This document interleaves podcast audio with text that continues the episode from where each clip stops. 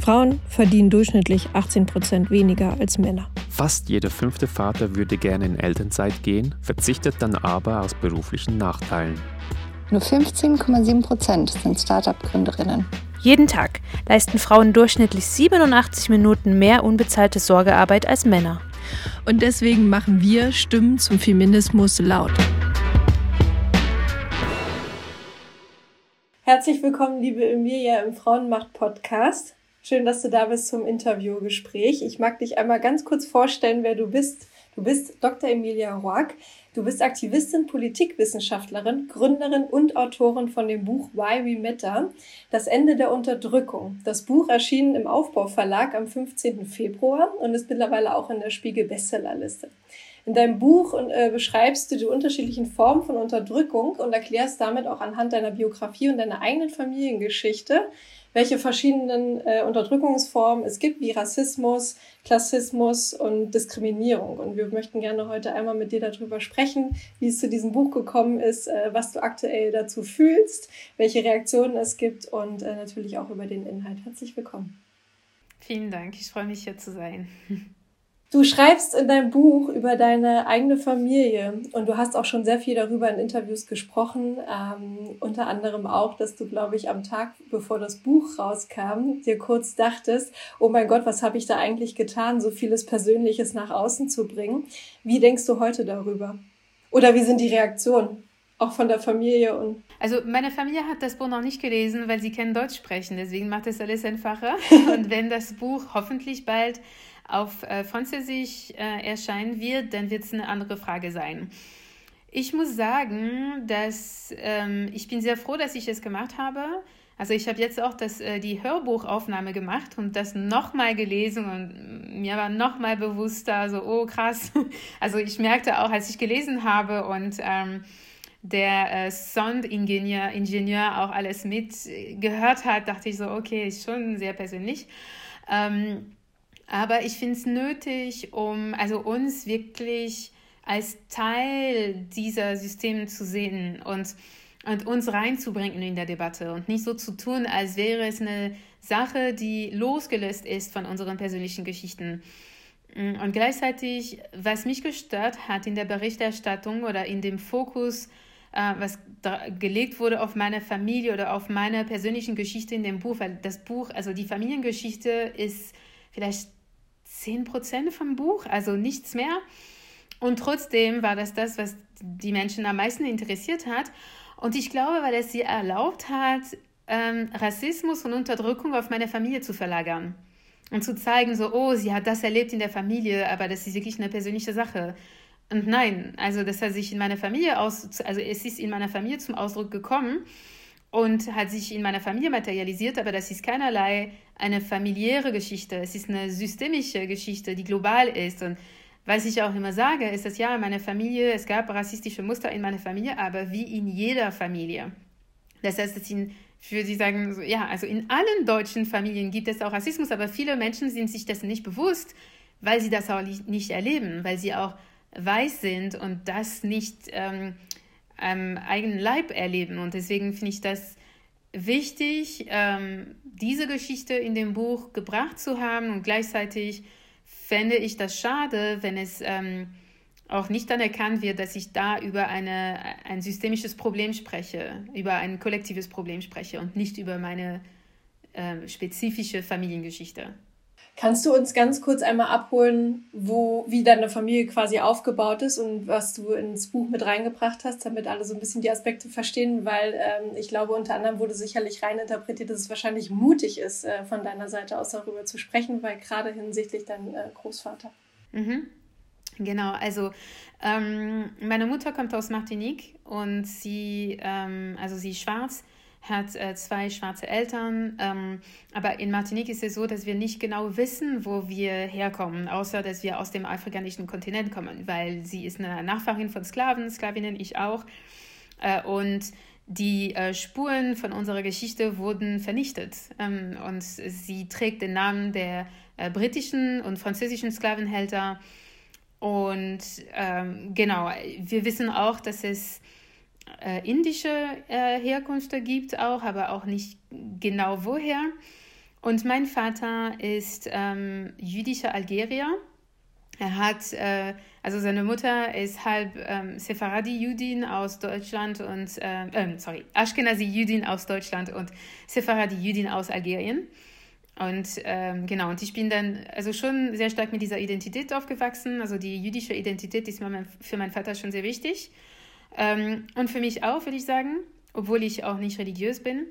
Und mein Großvater, der ein algerischer Pied ist, ähm, ist und also war sein ganzes Leben äh, Anhänger von Le Pen und ähm, hatte sehr offenkundige rassistische und kolonialistische Ansichten.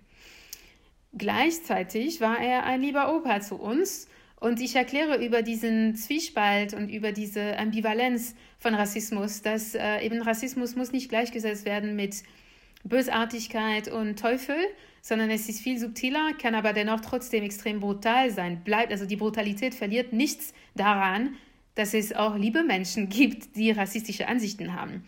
Und deswegen, ich war vor äh, zwei Tagen auf einer Talkshow mit einer Person, die AfD ähm, verarmlost hat. Und er meinte, na ja, aber bei der AfD gibt es, ähm, es gibt auch nette Leute, die sind nicht alle rassistisch, man muss einfach mit ihnen sprechen, die sind nicht rassistisch. Und ich, ich, ich bin ausgerastet, also ich hatte wirklich super viel Wut in mir und weil ich dachte, es ist extrem vereinfacht und super gefährlich, sowas zu sagen, weil wer weiß, ob Hitler wirklich böse war. Ich glaube, er war ganz nett zu den Kindern von äh, Goebbels und äh, Himmels, Himmler und ich, also ich weiß nicht, ob sie alle, also ich kenne nicht mal die Familienkonstellation, aber ich, ich bin mir sehr sicher, dass er zu manchen Menschen extrem lieb war. Er war auch sehr lieb zu seinem Hund. Und dennoch, also, ne, und deswegen, ich, ich finde es extrem wichtig zu sagen, es handelt sich um ein System, das extrem brutal ist, extrem menschenverachtend. Und die Menschen, die es vertreten, müssen nicht selbst ähm, eben dieses Bild vom Teufel entsprechen, äh, damit dieses System ähm, äh, auch genauso ernst genommen wird. Das heißt, ähm, ja, genau. Also das, das äh, und, und das versuche ich auch zu zeigen in diesem Buch mit der Geschichte von meinem Großvater, weil auch wenn ich mich sehr oft schuldig gefühlt habe und weiterhin schuldig fühle, weil ich habe jetzt eine Art Dokumentation gedreht mit, ähm, mit ihm. Also bevor er gestorben ist, haben wir ein Interview geführt. Und danach, also es war schwierig, weil mein Vater hat, mich da, hat mir das auch ein bisschen übel genommen und meinte, ja, aber wie wird er dargestellt? Und dass es äh, eben so ein schlechtes Bild gibt. Und ich dachte, naja, aber es ist das Bild. Auch wenn es ein schlechtes Bild ist, es ist das Bild und ich will das nicht mehr verstecken. Wir dürfen das äh, nicht äh, verharmlosen und, ähm, und verstecken. Ich habe das meine ganze Kindheit gemacht und gehört, nein, nein, Opa ist doch nicht rassistisch, er ist doch nicht rassistisch. Äh, und das hat auch unsere Perspektive komplett verleugnet und, ähm, und Rassismus tatsächlich äh, verleugnet als, äh, als gesellschaftliches System. Hat das äh, mit dem Großvater nochmal etwas gemacht, als er die Bilder von sich selber gesehen hat? Also vielleicht macht das ja irgendetwas, wenn ne, die Worte man nochmal selber hört und auch das Bild dazu? Äh, nein, er hat die Bilder nicht gesehen. Ähm, er ist davor gestorben und ähm, ich glaube ehrlich gesagt nicht, dass er es realisiert hätte. Also er war 92 er hätte viel mehr mal die Möglichkeit gehabt zu merken, oh, okay, es hört sich anders an. Also er war auch ähm, im öffentlichen Leben, also er war schon ein Politiker in seiner Region, also regional, Lokalpolitik, aber trotzdem. Also er war auch auf Plakaten zu sehen und hat sich auch geäußert in der Öffentlichkeit. Und ähm, also ich glaube, er, er, er sieht, er hat auch nicht gesehen, dass es ähm, menschenverachtend war, was er sagt. Also er sieht das ja anders. Er, er bezeichnet sich selbst, also er denkt selber nicht. Also ich glaube, in seinem Selbstbild hat er das Gefühl, dass er zu einer besseren Gesellschaft beiträgt. Ernsthaft. Wie viele AfD-Wähler und Wählerinnen. Aber trotzdem machen sie das auf Kosten von Menschen und das ist, äh, und ich glaube, viele Leute, die äh, Hitler gewählt haben, haben auch gedacht, dass sie zu einem besseren Welt beitragen, indem sie Hitler wählen. Das ist gefährlich. Weil wenn wir denken, dass es nur Bösartigkeit ist, dass es nur Hass ist, dann gehen wir an dem Problem vorbei. Du hast äh, gerade schon das angedeutet und auch mal gesagt, dass äh, quasi in deiner Kindheit darüber geschwiegen wurde, auch über den Rassismus in deiner Familie und über diese Kommentare. Und dass dir dann erst später das bewusst wurde und du nicht mehr schweigen möchtest. Wann wurde dir das bewusst und wie hast du dich da ähm, herangetastet? Ich glaube, mir ist es bewusst geworden, als ich ein Teenager war. Ich habe bemerkt, dass ähm, in meiner Familie oder als ich angefangen habe, so ja, mh, mm, so Boyfriends zu haben und dann merkte ich, oh Gott, wenn, wenn mein Vater sogar oder mein, mein Großvater sehen würden, dass mein äh, Freund schwarz ist, dann wäre es ein Problem. Und dann dachte ich so, äh, warte mal, ich bin selber schwarz. Meine Mutter ist schwarz. Wo kommt das denn her? Warum macht es, also, und, und das war ein Prozess, wo ich zu meiner Identität wirklich sehr krass gestanden bin und das anerkannt habe und mich wirklich sehr stark mit Schwarzsein identifiziert habe. Und sowieso, also das war in der Kindheit die ganze Zeit so. Meine Freundinnen waren immer auch die anderen Schwarzen, die anderen Araberinnen. Und ich war nie in komplett weißen Freundeskreisen. Meine Schwester schon, aber ich nie. Und das hat äh, auf jeden Fall zu meinem politischen Erwachen äh, also äh, beigetragen, weil das war auch verschränkt mit Armut. Also es gab auch sehr viel Armut in meinen Freundenkreisen und ich merkte, weil damals ich war ähm, relativ privilegiert auch wirtschaftlich. Also wir haben in einem Haus gelebt und ähm, in der Mehrheit meiner Kindheit haben wir uns ein Zimmer geteilt mit meinen Schwestern, aber es gab eine, eine, eine also im Nachhinein kurz, aber für meine Kindheit lange Zeit, wo, wo wir relativ wohlhabend waren. Und, und ich habe auch bemerkt, also wie kommt es, dass ich ein Zimmer für mich alleine haben kann und, und ja, im Urlaub fahren kann und ähm, ja, Cello lerne und äh, dass meine Freundinnen gar nicht diese Möglichkeit haben. Und ähm, ja, also ich merkte wirklich, also diese, diese Ungleichheiten, diese Ungerechtigkeit hat mich sehr, sehr berührt und vor allem auch, weil meine Mutter eine Kindheit in der absoluten Armut erlebt hat und, und das mich sehr, sehr mitgenommen hat, meine ganze Kindheit, wo ich dachte, oh mein Gott, also die Arme, weil ich, also ich habe mir das wirklich sehr oft vorgestellt, wie das war für sie, äh, sehr arm groß zu werden. Wie kam es dann dazu, dass du auch das Buch schreiben wolltest? Äh, ich äh, meine gehört zu haben, du hast gar nicht so lange dafür gebraucht und auch die Recherchephase war quasi gar nicht so intensiv, sondern es hatte sich eher so gesammelt bei dir.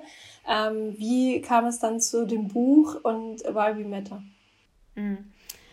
Also ich hatte, ich liebe Schreiben. Das ist wirklich immer etwas, was ich geliebt habe. Deswegen, ich wusste, okay, Schreiben gehört zu meinen Lieblingsaktivitäten, aber ich bin nicht selber auf die Idee gekommen, weil ich damals äh, das Center for Intersectional Justice ähm, frisch gegründet hatte, oder frisch, es war nicht mehr so frisch, es waren schon drei Jahre, aber ich meine, ich war schon sehr intensiv damit beschäftigt.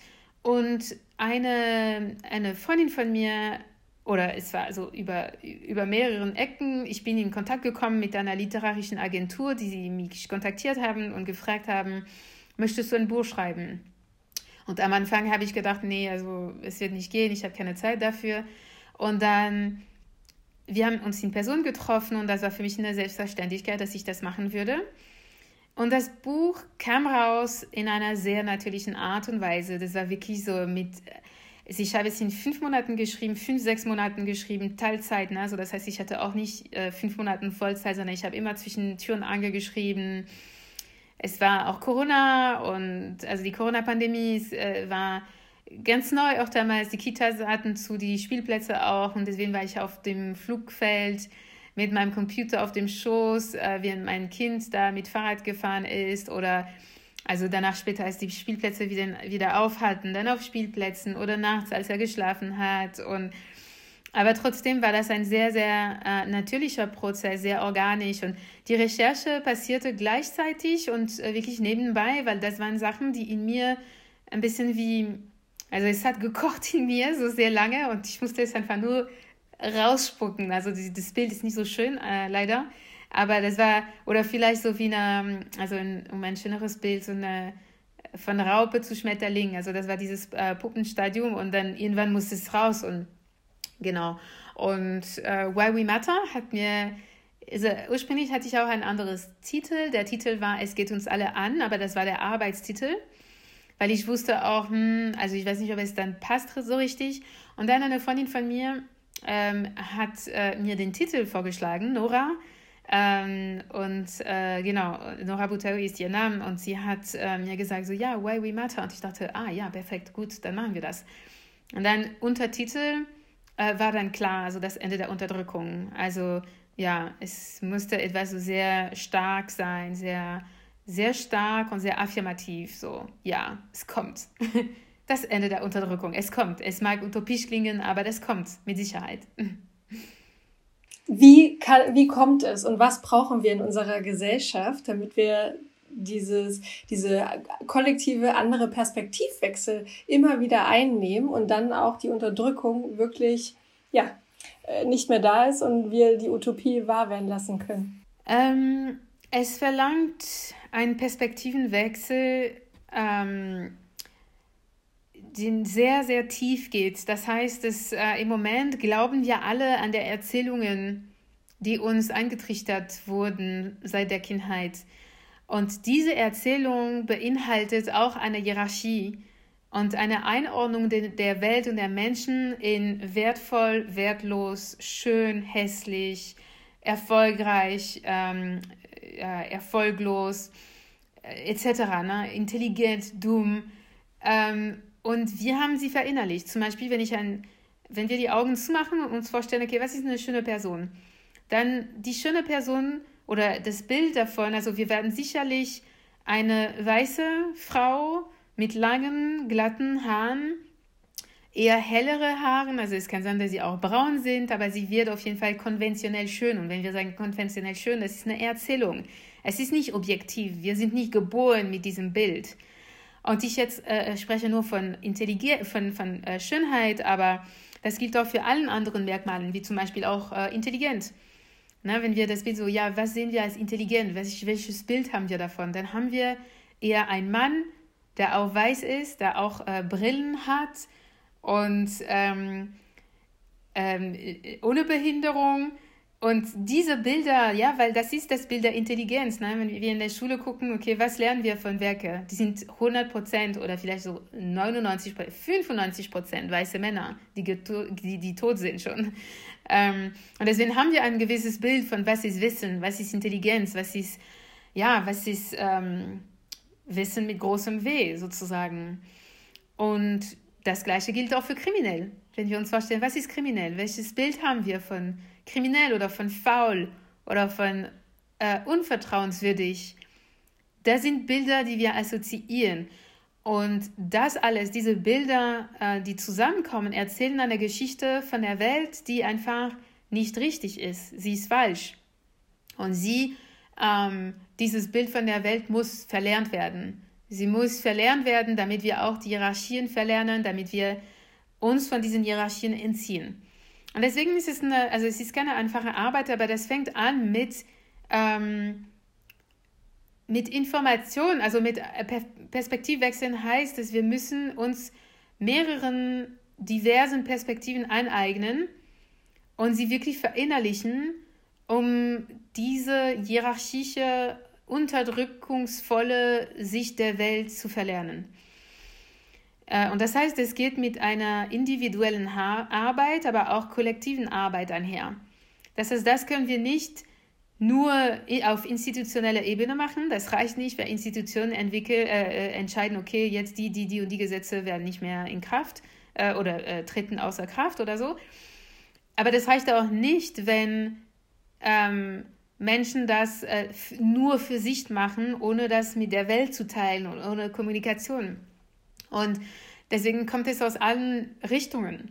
Die Filmindustrie, die Medienindustrie hat eine extrem wichtige Rolle in der Hinsicht, aber auch die ähm, auch Bildung ist extrem wichtig. Also Bildung ab der Kita-Zeit, ne? Also, äh, und sogar Eltern, so, ne, wir sehen, dass diese Muster äh, ab dem Moment, wo, wo eine Frau schwanger ist, ist die erste Frage, ist es ein Junge oder ein Mädchen, weil es es ändert die Art und Weise, wie wir mit dem ungeborenen Baby sprechen werden und was wir auf das Baby projizieren werden.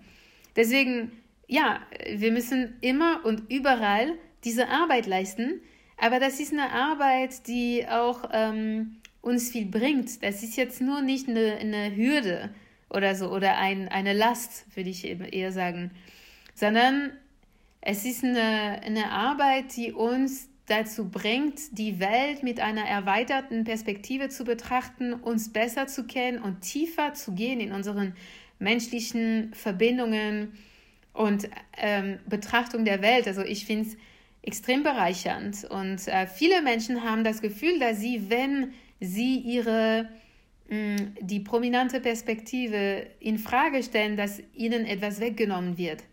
Das ist aber dabei das komplette Gegenteil und wir müssen eben solche Ängste äh, entgegenwirken und sagen, nein, nein, also die, also Sexis, äh, Feminismus heißt nicht weniger Rechte für Männer, ganz und gar nicht. Es heißt mehr Rechte für Frauen, gleichberechtigte Rechte für Frauen. Antirassismus heißt nicht weniger Rechte und weniger ähm, ja, Möglichkeiten für Weiße. Es heißt eben Gleichberechtigung für schwarze People of Color und nicht weißen Menschen. Deshalb haben sie, haben dominante Gruppen nicht zu verlieren. Und wenn ich jetzt ein noch besseres Beispiel nehmen soll, ähm, mehr Rechte, also mehr Rechte für behinderte Menschen nimmt absolut gar nicht von den Menschen ohne Behinderung. Warum? Weil wenn es überall nur Behindertentoiletten geben würde, was würden wir daran verlieren? Wir hätten alle mehr Platz. so. Also wir könnten mit unserem Koffer mit in die Toilette gehen, wenn wir am Flughafen sind. So, also, und klar, also manche Leute werden sagen so, ja, naja, aber Infrastruktur, wir haben nicht genug Platz. Quatsch, nein, wir können alles umdenken. Wir, die Welt ist, also es gibt unendliche Möglichkeiten in der Welt. ja. Ich fand es sehr schön, dass du in einem Interview das Beispiel gebracht hast, ähm, wobei gefragt wurde, was könnte denn der typische alte weiße Mann daran gewinnen, an Macht abzugeben, äh, dass er halt Zeit gewinnen könnte für Familie, für andere schöne Dinge. Und ähm, ich glaube, das sollte auch lauter gemacht werden, was die guten Perspektiven sind, die schönen Varianten vom Leben. Und äh, die müssen natürlich auch in die Kommunikation, in die Medien, in die Gesellschaft, dass wir Bilder davon bekommen, wie das äh, aussehen kann, welche Vorteile es mit sich bringt. Kann das denn eigentlich die, so ein Perspektivwechsel äh, trainiert werden? Äh, oder hast du Tipps oder weiß ich nicht, Vorschläge, wie, wie wir uns das immer wieder auch mit uns tragen können. Worauf ich hinaus will, ist, ich glaube, es gibt sehr viele Menschen, die sich damit beschäftigen, wie ein Perspektivwechsel aussehen kann und mitdenken möchten. Aber sicherlich kommt auch immer wieder der Alltag dazwischen und ähm, man kommt immer wieder in diese ähm, Routinen rein. Können wir quasi den Perspektivwechsel trainieren? Mm, ja. Ja, klar. ja, es muss trainiert werden. Es passiert nicht von sich alleine. Ähm, aber es muss trainiert werden, indem wir, also etwas, was ich gut finde, ist bei Interaktionen generell mich zu fragen, wenn irgendwas nicht richtig sitzt, weil ich glaube, wir haben alle ein, ein Radar für Ungerechtigkeit. Wir sind so gemacht, glaube ich, und wir merken schon in unserem Körper, wenn irgendwas nicht richtig ist an, also diese Intuition zu, zuzuhören und auch uns zu fragen, okay, was ist da nicht richtig in dieser Situation? Und dann zu fragen, okay, hm, würde, also ich mache das oft mit mir, zum Beispiel, wenn ich sehe, wie ich manchmal behandelt werde, und dann ich frage mich, hm, wenn ich ein weißer Mann wäre, wie würde die Situation aussehen? Und dann ändert es auch die Perspektive und hilft mir, ähm, ja, es hilft mir wirklich, die, die, die Situation anders zu betrachten. Ähm, und was wir auch machen müssen, ist, wir nehmen täglich sehr viele Botschaften auf, ohne das zu merken. Wir hören Musik, wir äh, gucken Serien auf Netflix, äh, sind auf Social Media die ganze Zeit, gucken Filme, sind auf der Straße, gucken Werbung am Busstopp, Bus, äh, Bushaltestelle und, ähm, und einfach zu merken, okay, was ist die Botschaft, die mir jetzt äh, mit, vermittelt wird? Was ist diese Botschaft? Was sagt es? Und zum Beispiel, wenn es eine Botschaft, also ich gebe ein Beispiel, es ist eine Werbung für äh, Make-up und sagt, ähm, damit du dich gut fühlst oder so. Und dann denke ich mir so, hm, okay, aber sich gut zu fühlen, ist es nur mit Aussehen verbunden und stimmt es auch? Haben wir das Recht, uns gut zu fühlen, auch wenn wir nicht schön aussehen? Und na, also diesen ganzen Hin Hinterfragungen.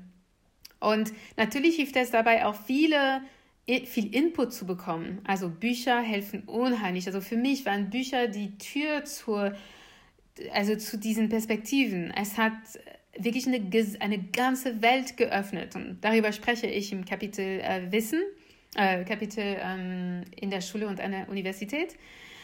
Ähm, und für Menschen, die nicht gerne lesen, es gibt viele Podcasts, es gibt viele, viele Möglichkeiten, sich diesen diesen Perspektiven und diese, diese Kritik, diese Gesellschaftskritik äh, einzueignen.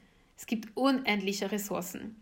Und das, also ich glaube, wenn das erstmal ankommt, dann können wir auf die Welt anders gucken. Ähm, und wenn ich es richtig rausgehört habe, dann wird ja jetzt auch dein Buch bald als Hörbuch erscheinen und kann auch als Ressource genutzt werden dafür. Ja, es, genau, es wird als Hörbuch rauskommen und ich äh, werde bald eine Crowdfunding-Kampagne auch launchen um das Buch als Masterclass anzubieten. Das ist also auch gefilmt und vereinfachend, äh, auch in einfacher Sprache, ähm, also eine, eine Zusammenfassung von jedem Kapitel, ein bisschen lebendiger für eben äh, eine, ein, ein, ein breiteres Publikum. Gibt es eigentlich eine Jahreszahl oder äh, Zeitspanne schon mal ausgerechnet, wie lange wir noch brauchen, damit die Unterdrückung irgendwann nicht mehr da ist? Oder, oder sind wir erst am, am Anfang oder gibt es diese Zahl noch nicht? Oder anders gefragt, ähm, werden wir es noch erleben? Ja, also ich glaube nicht, dass ich es noch erleben werde, obwohl vielleicht in zwei, drei Generationen. Ich sehe aber, dass die jüngere Generation geben mir unheimlich viel Hoffnung. Also ich liebe es, mit jungen Menschen zusammen zu sein und sie zu beobachten, weil ich denke, mein Gott, die sind intuitiv, verstehen sie das alles irgendwie. Sie verstehen das und ich glaube, die Medien passen sich auch an. Wenn ich schaue, welche TV-Serien da sind für Jugendlichen, ähm, und die sind so, ja, super woke, super feministisch, antirassistisch, divers. Und na klar, ist nicht perfekt, aber mein Gott, im Vergleich zu dem, was ich zur Verfügung hatte, also das war Dawson's Creek und Friends. Also Friends mag ich sehr, aber ich meine, besonders äh, offen ist es nicht. Also, und divers auch schon mal gar nicht.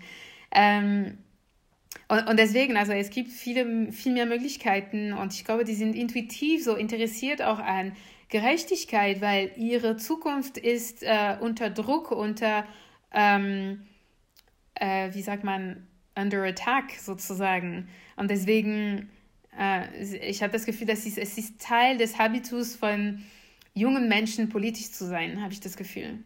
Und gibt es darüber hinaus noch etwas, was du dir wünschen würdest, was passieren soll? Ich hoffe, dass wir durch diese Veränderung gehen mit so wenig Schmerz, und Brutalität wie möglich durchgehen. Das wünsche ich mir, weil ich glaube, es, es wird nicht reibungslos gehen. Und das ist das, was mir ein bisschen Angst macht. Und ich hoffe wirklich, dass wir gemeinsam durch diese Transformation ähm, ohne zu viel Chaos gehen können. Es ist jetzt leider kein optimistischer, also, also auf lange Sicht ist es schon optimistisch, aber man, man muss sehen, dass äh, jede große Veränderung bringt mit sich auch ähm, ja, also Schmerzen und Unbequemlichkeit und auch Chaos, ne? Und alle Fortschritte, große Fortschritte, die wir gesehen haben, waren auch Ergebnisse von Kriegen. Und das hoffe, ich hoffe wirklich, dass wir das nicht brauchen. Ich hoffe wirklich sehr, dass wir das nicht brauchen. Und vielleicht brauchen wir das tatsächlich nicht. Ja, das ist meine Hoffnung. Liebe Emilia, ich danke dir sehr für das Interview und für deine Worte und für deine Zeit und ich freue mich auf das Hörbuch und das, was noch alles kommen wird, was du machst. Vielen Dank. Dankeschön.